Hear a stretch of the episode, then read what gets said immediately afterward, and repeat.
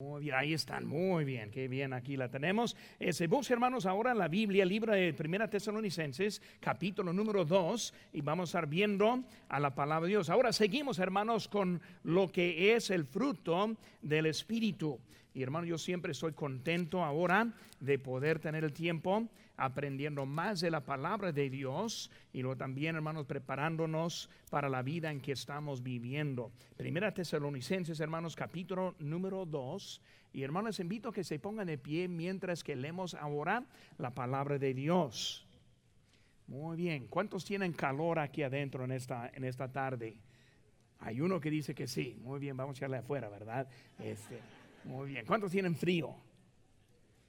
Ah, ganan los que tienen calor. Vamos a mantener la temperatura así. No, vamos a ver cómo estamos. está, poco fresco, hermanos, pero poco ejercicio para poniéndonos de pie. Lo que necesitamos es como otros 500 aquí adentro y con los cuerpos podemos calentar bien el lugar también. Pero hermanos, aquí estamos en, en Primera Tesalonicenses, capítulo 2, versículo 7, hermanos. Un solo versículo dice la palabra de Dios. Dice, antes fuimos tiernos entre vosotros como la, como la nodriza que cuida con ternura a sus propios hijos. Oremos, Padre Santo. Señor, gracias te damos por tu palabra en esta tarde. Señor, bendice el tiempo que tenemos. Gracias por todo. En tu nombre precioso lo que te pedimos. Amén. ¿Pueden tomar, asiento, hermanos? Ahora vamos a leer ese, todos juntos lo que es el lema, que es Gálatas 5, 22 y 23. Ahí está en su hoja también, en que pueden seguir en eso. Por todos juntos, como una sola voz, vamos a leerlo bien fuertes. Ahora, ese Gálatas 5, 22 y 23. Muy bien, todos conmigo, ya. Mas el fruto del Espíritu es amor, gozo, paz, paciencia, benignidad, bondad, fe, mansedumbre, templanza, contra tales cosas no hay ley. Hermanos, vamos a seguir ahora en lo que es el fruto del Espíritu. Yo creo ya estamos acostumbrados en cómo está yendo esta serie de lecciones, pero vemos, hermanos, que el fruto ese se manifiesta en varias maneras. Por eso, hermanos, cuando hablamos del fruto, no son los frutos. Ahora, yo he escuchado a algunos hablando de esa, de esa manera, hablando como los frutos del Espíritu. No son frutos, sino es el fruto. Pero el fruto se manifiesta en, en muchas maneras. O sea que cuando tenemos el fruto del Espíritu, se manifiesta en los elementos que estamos estudiando. Ahora, en este culto nos toca lo que es benignidad. Ahora, si vemos, hermanos, la palabra benignidad en el texto, vemos que antes de la benignidad hay cuatro elementos, el amor, gozo, paz y paciencia. Ya los hemos estudiado. Y luego sigue después bondad, fe, mansedumbre, templanza. O sea que la benignidad es la pieza, es excéntrica del fruto del Espíritu, benignidad. Benignidad, hermanos, es lo que hace funcionar muchos aspectos. Si somos benignos, podemos demostrar muchos otros elementos en nuestra vida. Inclusive, hermanos, las otros cuatro que están atrás de bondad, fe, mansedumbre, templanza, también depende de la palabra benignidad. Cuando hablamos de benignidad, hermanos, este, vemos que el diccionario define la benignidad como ser tierno y amable. Ahora, no dice tierno o amable, sino dice tierno y amable. Por eso cuando vemos, hermanos, esa benignidad, necesitamos aprender ser tierno, pero también a la vez ser amable.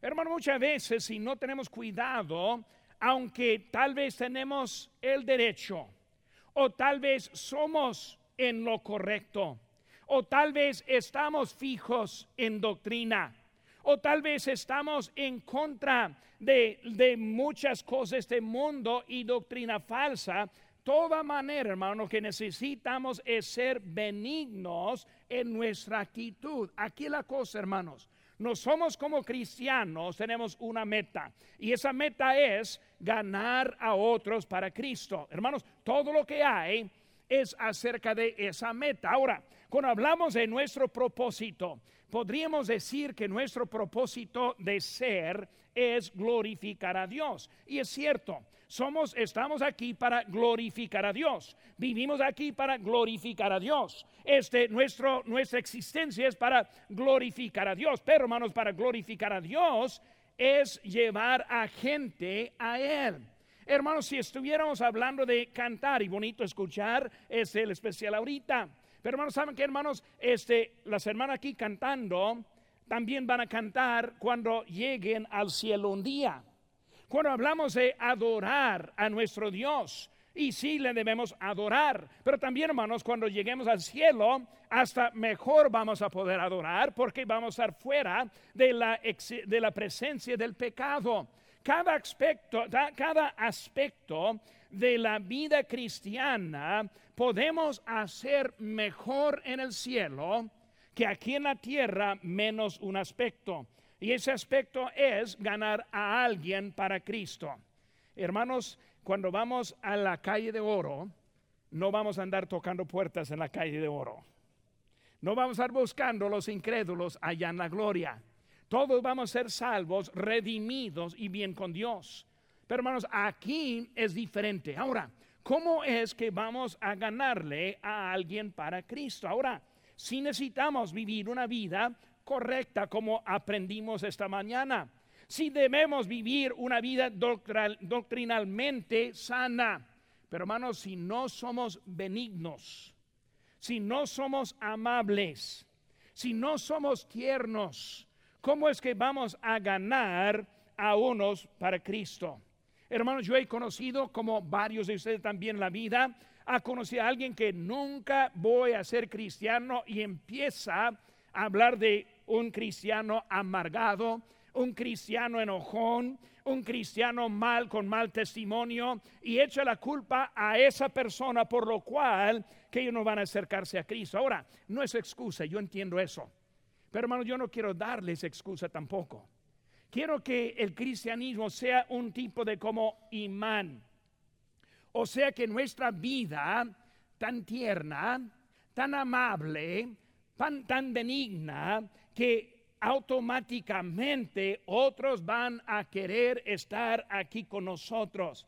Es la palabra benignidad. Por hermano, quiero estar enfocando en eso en esta tarde para ver cómo es que hay en eso. Cuando uno piensa de esa palabra benignidad, puede pensar de dulzura, amabilidad, es decir, piensa en una persona, si hablamos de una persona que es benigna, una palabra que puede llegar a la, mente es la mamá, su mamá es una persona tierna, a sus hijos chiquitos es una palabra tierno. Por eso, hermanos, vemos que ahora ese Pablo está hablando a nosotros. Y hermanos, cuando hablamos nosotros, somos una familia también. Hay nuevos creyentes, hay los que son nacidos de nuevo. Por eso, hermanos, andamos viviendo la misma cosa en nuestra vida. Hermanos, hoy en día no vemos mucha benignidad. Eh, este, cuando vemos, hermanos, hoy en día el mundo, vemos todo menos la benignidad. Siempre cuando vemos las noticias, siempre cuando escuchamos reporteros, en vez de reportar, quieren difamar. En vez de darnos noticia de lo que está pasando, quieren romper la integridad de una persona u otra persona y quieren hacer destrucción en las vidas de uno a otro. Hace un, unos un poco tiempo que yo leí un artículo sobre ese Joe DiMaggio. Ahora, él fue un beisbolista que en 1941 él llegó a base en 56 partidos enseguida. Y era algo muy grande que él hizo. Y en ese artículo, cuando empezó a hablar y escribir acerca de lo que hizo en el béisbol, rápidamente empezó a, desviar de eso a su vida moral. Y empezó a hablar de las mujeres y hablar en lo que, lo que hacía cuando llegaba a las ciudades. Y luego, luego empecé a ver que las dos cosas no eran nada una con la otra, pero la gente quiere ver lo sucio y escuchar los chismes que hay. Y por eso estoy haciendo eso para no ganar más esa persona este, interesada. Hermanos, vivimos en una sociedad en que la gente está enojada. Y si no está enojada, busca para tomar ventaja, busca para aprovecharse unos a otros. Y hermanos, este, vemos que la, la palabra que falta es la palabra amable.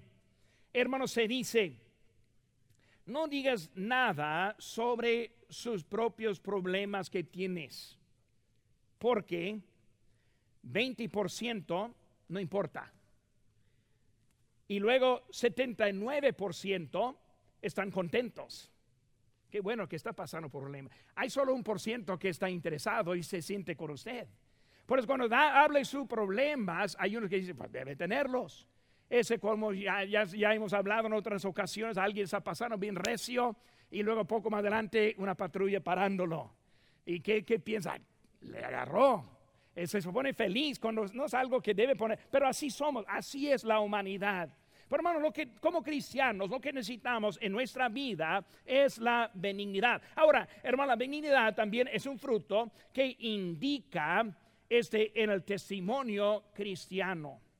Es muy fácil quemar a los malos es muy fácil hablar feo de los que están mal. Y hermanos, el mundo está, está lleno de eso. Pero como cristianos, nuestra meta no es condenarles, sino es ganarles. Por hermanos, debemos estar buscando en esa manera. La benignidad es difícil para encontrar porque todos tenemos una naturaleza pecaminosa. Dice mi hermanos en Romanos 3:10, como está escrito, no hay justo ni a un uno. No hay quien entienda. No hay quien busque a Dios. Todos se desviaron a una, se hicieron inútiles. No hay quien haga lo bueno. No hay si ni siquiera uno. Así es la naturaleza de este, de esta, e, e, esa naturaleza antigua que tuvimos que ahora andamos viviendo y tratando de ganar esa actitud. Hermanos, la benignidad no es de nuestra naturaleza, pero hermanos, sí la podemos producir a través del Espíritu Santo obrando en nuestra vida. Pero hermanos, ahora en los minutos que tenemos, quiero, quiero que nosotros aprendamos un poco acerca de la benignidad. Número uno, hermanos, nuestra hoja, eh, la palabra que falta es ejemplo. Vemos el ejemplo de la benignidad. Si vamos a hablar de la, benignidad, ¿cómo es o cómo debe ser la benignidad? Estoy hablando con el hermano Montaño esta mañana temprano y, y nos platicando y, y, yo dije, ahora estamos entrando en la temporada de la, de la Navidad y en un rato más vamos a estar viendo en Facebook lleno de cristianos no a la Navidad. El árbol navideño es del diablo y vamos a empezar a atacar a todo el mundo acerca de nuestras preferencias, acerca de la Navidad. Y así es como nosotros somos muchas veces. Pero lo que necesitamos, hermanos, es benignidad. ¿Qué es eso? Usar lo que tenemos para ganarles para Cristo usar la vida que el Señor me ha prestado, no para repelar, sino para atraer. Y hermanos, vemos, debemos estar buscando en eso. Por eso, para entender la benignidad, mejor persona que vemos en el inciso A es el personaje de Jesús. El personaje de Jesús. Hermanos, si queremos ver algo del Señor Jesucristo, vemos muchas cosas interesantes. Vemos que Él está hablando con una mujer adúltera. Que Él dijo, no te condeno, vete y no pecas más. Vemos su misericordia. Él hablando en palabras tiernas esperando cambio en la vida. Saqueo, date prisa, desciende hoy, es necesario que posee en tu casa benignidad. Hablando con los hasta los este, fariseos, habló con palabras directas, pero también con palabras amables. El Señor vino a buscar y a salvar a los que habían perdido. Él estuvo buscando forma para ganarles para, para Él. Hermanos, hablando en eso, vemos que en Él vemos, el primer ejemplo de lo que es, e, este, es la benignidad. El personaje de Jesús, hermanos, es un personaje perfecto, un personaje puro, un personaje impecable un personaje que no tuvo ni un, ni un problema en ningún aspecto. Por eso vemos al Señor Jesucristo, pero cuando llegó el momento de enojarse, se enojó. Sí volteó las mesas del templo. Sí, eh, y un día voy a predicar de ese tema. Pero hermanos, este, él hizo algo fuera de lo normal. Él no era un hombre enojón. No andaba en la calle tirando las cosas, golpeando a la gente, peleando. No, nada, nada. Él fue una persona humilde y manso.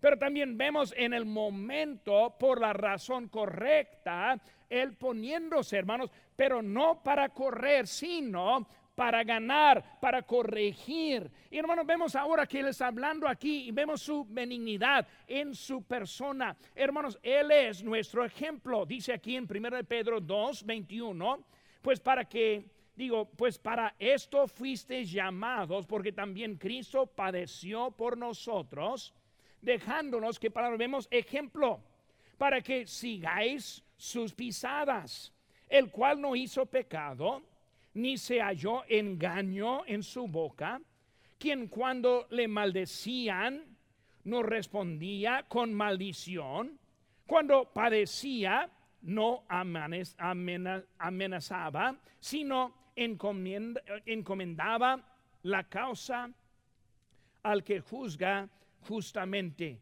quien llevó a, él mismo nuestros pecados en su cuerpo sobre el madero para que nosotros, estando muertos a los pecados, vivamos a la justicia y por cuya herida fuiste sanados. Hermanos, vemos que Cristo, siendo el ejemplo, dice aquí que no, cuando le maldecían, no respondía con maldición. Un día, un día Dios te juzgará. ¿Nunca he escuchado eso? Hombre, yo no, yo no quería, no, no me gustaría estar en sus zapatos. Dios va a arreglar contigo y estamos ahora juzgando. Cristo no fue así. Ellos le hablaban mal, boca cerrada.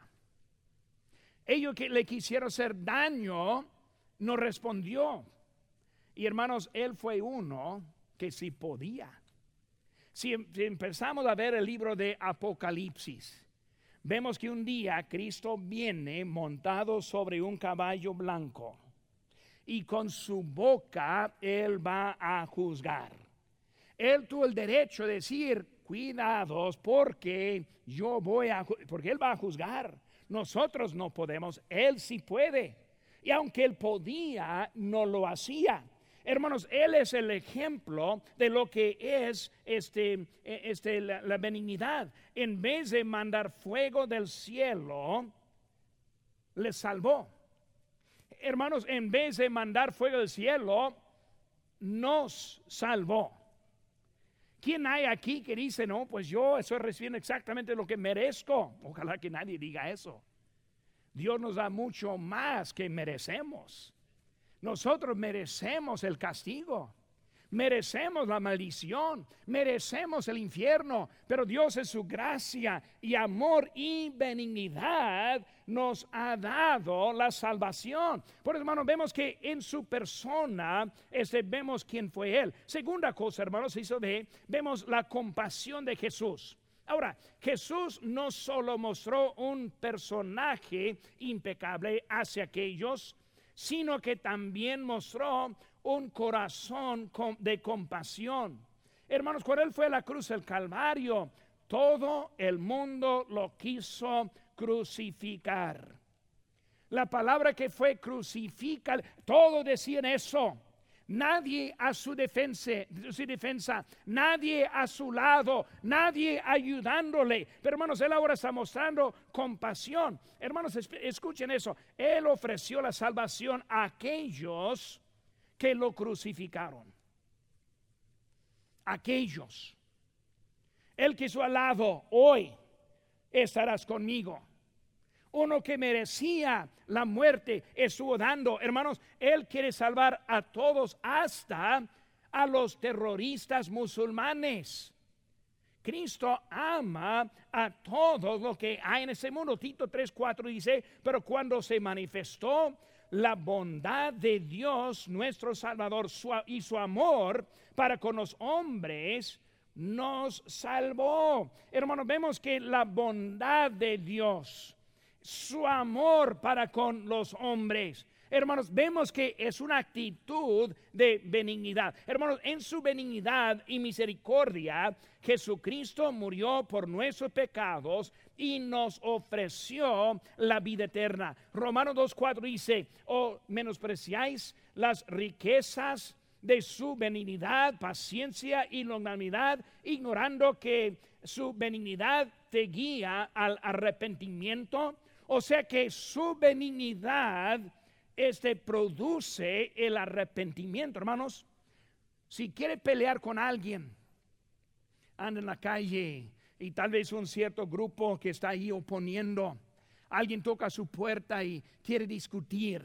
Y luego rápidamente podemos responder a ellos. Ahora, vemos que su benignidad les llevó a, les guió hasta su arrepentimiento. Hermanos, muchas veces ve la gente algo que no, no les, atrae, les atrae, sino que les corre. Esa benignidad es una actitud que vemos en la persona de Jesucristo. Número dos, hermanos, en nuestra hoja vemos ahora la expresión de su benignidad. Primero vemos el ejemplo, enseguida la expresión de su benignidad. Vemos, hermanos, que podemos expresar la benignidad por medio de la sensibilidad. Palabra que falta en el inciso A, la sensibilidad. Hermanos, personas benignas serán tiernas con Dios y también con los demás. Eh, no, no tan duros. Muchas veces, hermanos, este en nuestro derecho y en nuestro camino correcto, muchas veces podemos llegar hasta el momento de condenar a otros en vez de ayudar a otros. Es la palabra benignidad, este primero tierno con Dios. Debemos estar orando, Señor, gracias por la salvación que tú me diste. Gracias que no me condenas. Gracias, Señor, por quien eres y le hablamos con una voz tierna. Y luego después de eso con los demás empezamos con voz dura. Eso, hermano, lo que estoy diciendo. Debemos tener unas palabras tiernas por lo que Él está diciendo. Sensibilidad, hermanos, es sentir por otros en su situación. ¿Lo merece? Pues quién sabe. Si, si debe cambiarse y no tenemos sensibilidad, nos sentimos por otros en la condición en que están. Muchas veces, hermano, lo que, lo que les falta a ellos es conocer a Cristo. Un hermano un día va a llegar aquí a visitarnos, soy seguro. Eh, su nombre es Carlos, yo le uso para muchos ejemplos en mis, mensajes. Un día les voy a presentar quién es. Pero hermano Carlos es uno que ese, cuando él fue salvo, eh, fue borracho, este, fue bien pobre porque gastaba todo lo que tenía en licor, no cuidaba a su familia, su casa literalmente era un tejabán ese con lodo al lado tratando de tapar y vivía en un lugar muy frío. Y así es como él, él fue cuando le, encontré. Y uno podría decir, pues él merece la vida que tiene porque está es un flojo, está tomando, está durmiendo, no está haciendo nada. No, lo que él necesitaba era Cristo. Y cuando le gané para Cristo a él y su esposa, este, yo fui, sus hijos eran muy chiquitos e, en ese tiempo, pero yo fui a recogerles a, la iglesia. Yo dije, yo voy, yo les llevo a la iglesia. Yo fui el domingo en la mañana a llevarles y luego él dijo, no, yo no tengo ganas de ir a la iglesia, aquí me quedo. Y por yo llevé a ella, a su esposa y sus hijos, y luego fuimos a la iglesia. Después del culto, ahí a su casa, y luego platiqué. Ha sido tres veces, así lo hice. Y cada vez, no, hermano, yo, yo no tengo ganas, yo no quiero ir a esa iglesia. Y algo pasó entre la tercera y cuarta vez por ahí que yo llegué y yo decidí ni, le voy a invitar porque ya, ya cansado de escuchar, no tiene ganas, ¿verdad? Es poco ofensivo, es en su manera de, hablar. Y por ello pensé, no, no me voy a hablarle amablemente y luego dejarle así. Y por eso sí hablamos y él fue un, eh, este, un fanático del béisbol y, y, hablamos un poco del equipo de que tenemos ahí en Guerrero y, y así lo dejé. Luego es, yo dije a la, a la familia, pues vamos ahora al culto y luego ellos pasaron ahí a la camioneta y luego cuando subieron subí a la camioneta, escuché la puerta cerrándose. Digo puerta, más bien una tabla que, que, pegó ahí al lado. Pero eso, este, cerrando su puerta y dio vuelta y ahí estuvo él llegando. Fue la iglesia. Ese domingo que entró jamás faltó. Su vida se cambió. Su casa, hermanos, es muy diferente que mismo lugar, pero otra casa totalmente. Dios este cambió su vida no de afuera de las fuerzas externas, sino desde adentro hacia afuera. Hermanos, hay muchos que son así, simplemente necesitan voz tierna, voz que se siente, porque hermanos están amarrados en, ese pecado. Por eso es, hermanos, este, sensibilidad y no, también, hermanos, se este, puede esperar la venida por medio de la simpatía. El inciso B, sensibilidad, el inciso A, simpatía, este, este inciso B. Romanos 12, 15 dice, gozaos con los que se gozan, llorad con los que lloran. Eh, hermano, es muy, muy fácil llegar duros en la vida y no sentir por las dificultades que otros tienen. Necesitamos simpatía. Eh, hermanos, este es una manera para expresar la benignidad. Vamos a tener un predicador aquí que va a estar predicando durante la conferencia del, liderazgo espiritual en enero. No van a querer faltar escuchar a él. Se llama ese Luis Ramos. Es el pastor de San Luis Potosí. Nunca le he escuchado a él predicar que no lloraba. Se siente un corazón, corazón roto.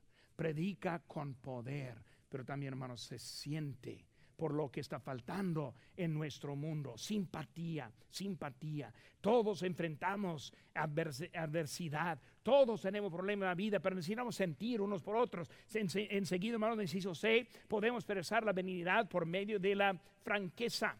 Franqueza. Dice en Proverbios 27, 6, fieles son las heridas del que ama, pero importunos los besos del que aborrece. Hermano, franqueza es cuando hablamos con verdad, pero siendo amable. Franqueza no es crueldad, no es atacar. Pero hermano, si debemos aprender cómo hablar la verdad. Muchas veces a los que están sin Cristo llegamos al punto que ya no les hablamos de Cristo. Ya no hablamos de lo que Cristo quiere hacer en su vida. Franqueza es hablando de la necesidad que uno tiene. Hablando de lo que hay realmente. Y hermanos, hablando en amor. No, no, no para hacerles daño, al contrario, para ayudarles. Franqueza hermanos, es el inciso D. Podemos expresar la benignidad por medio de la espontaneidad. Espontaneidad. Hermanos, este espontaneidad este es otra palabra por una oportunidad.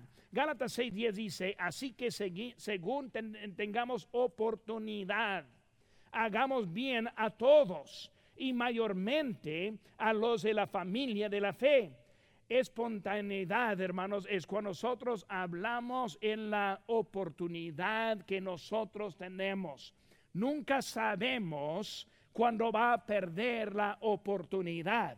Nunca se sabe cuándo va a ser la última oportunidad. Por hermanos, queremos hablar en la oportunidad.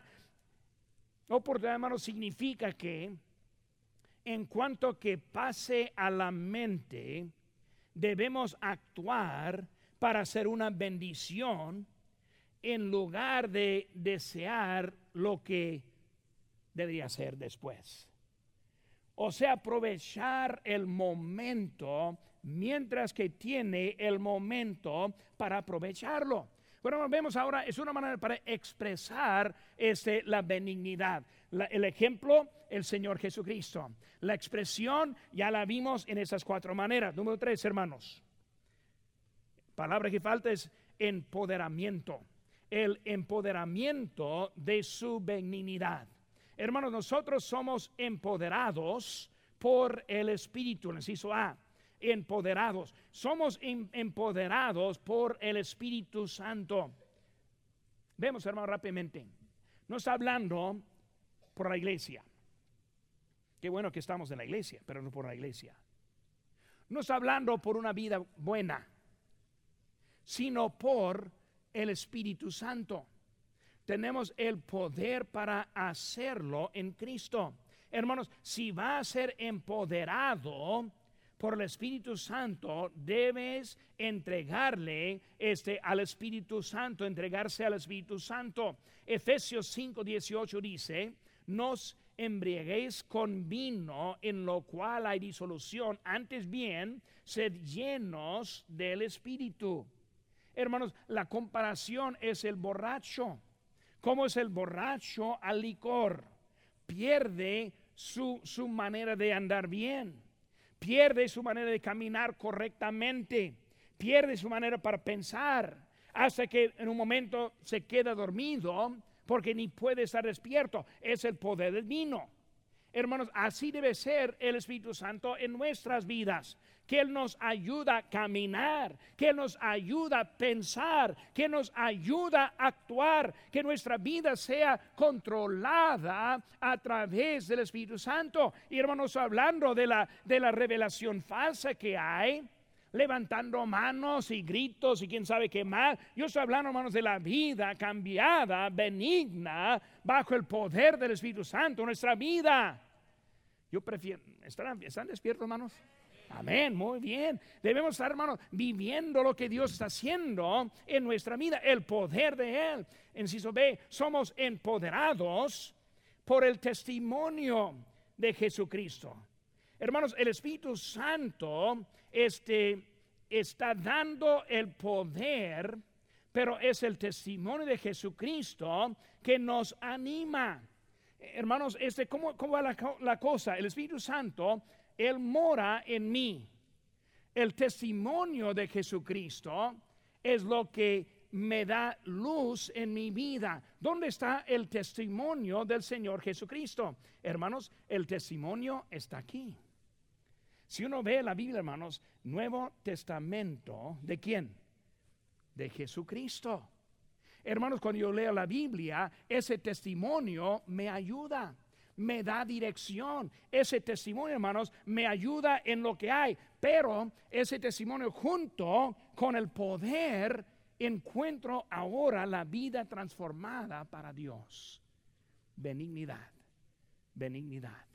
Vemos, hermanos, aquí estamos en la, la primera parte de nuestra hoja que dice allí, mas el fruto del Espíritu es amor, y luego gozo, y luego paz, y luego paciencia y ahora llegamos a la benignidad.